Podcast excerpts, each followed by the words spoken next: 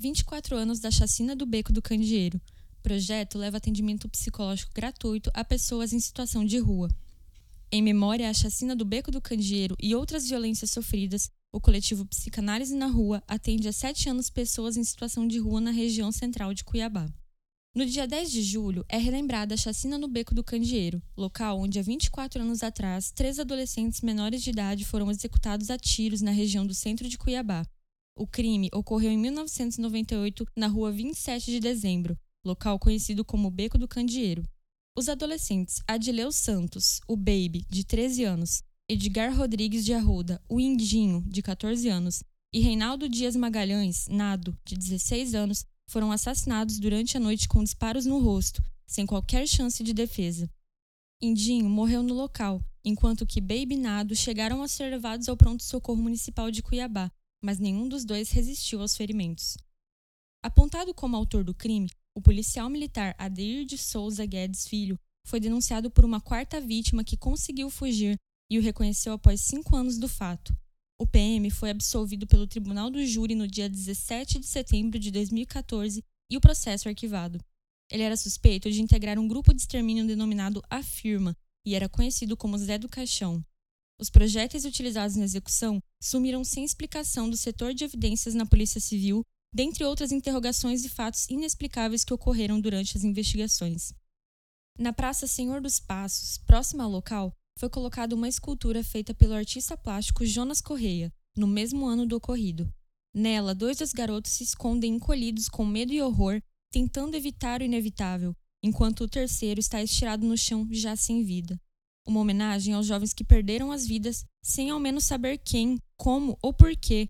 Para as famílias das vítimas, o que restou foi a saudade e o sentimento de impunidade ao longo dos anos.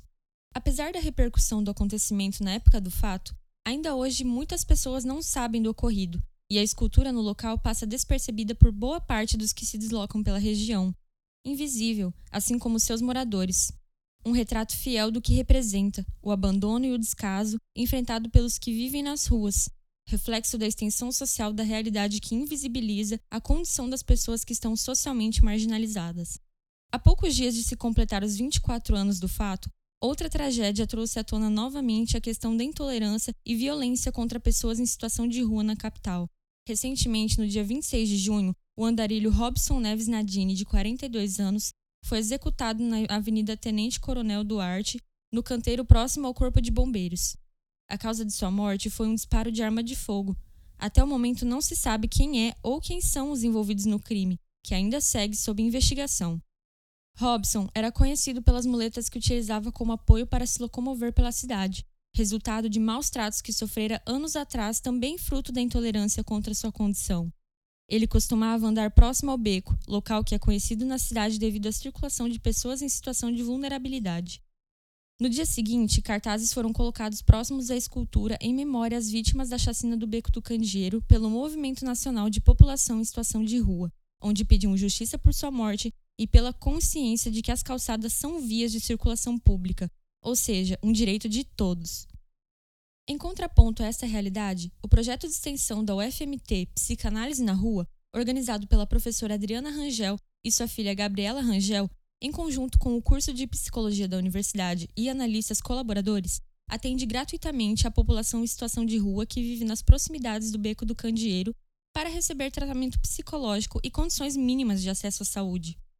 Neste último dia 10 de julho, em memória aos 24 anos da chacina, o projeto realizou uma ação em parceria com o Museu de Imagem e do Som de Cuiabá, MISC, para relembrar o fato. O Samba Candeeiro reuniu participantes do projeto, apoiadores e pessoas que vivem no local como forma de integração e conscientização sobre essa realidade, através da projeção de imagens, culto, sarau e roda de samba próxima ao beco. Atuante há sete anos, o projeto surgiu da pesquisa de doutorado da professora Adriana Rangel e a partir do trabalho com o Consultório de Rua, uma equipe especializada para atendimento da população em situação de rua dentro do Sistema Único de Saúde, SUS. Outro fator que a mobilizou foi seu encontro com a escultura de Jonas Correia, em tributo aos jovens mortos na chacina. Inicialmente, Adriana ia sozinha às ruas nas primeiras idas. Em outro momento, um redutor de danos foi solicitado e alguns ex-alunos também auxiliaram, um consultório físico chegou a ser montado, mas com o início da pandemia foi desativado. Atualmente, ela ainda atua no projeto com Gabriela e outros analistas colaboradores que estão próximos do campo clínico e atendem no MISC. O projeto não recebe subsídios e é realizado de forma voluntária pelos envolvidos.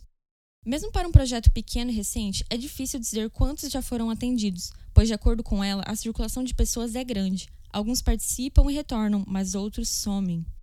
As sessões privadas são realizadas por analistas na rua mesmo, como em um consultório, mas também ocorrem muitas rodas de conversa onde estudantes participam e desenvolvem atividades coletivas, como a circulação no entorno da cidade com a equipe.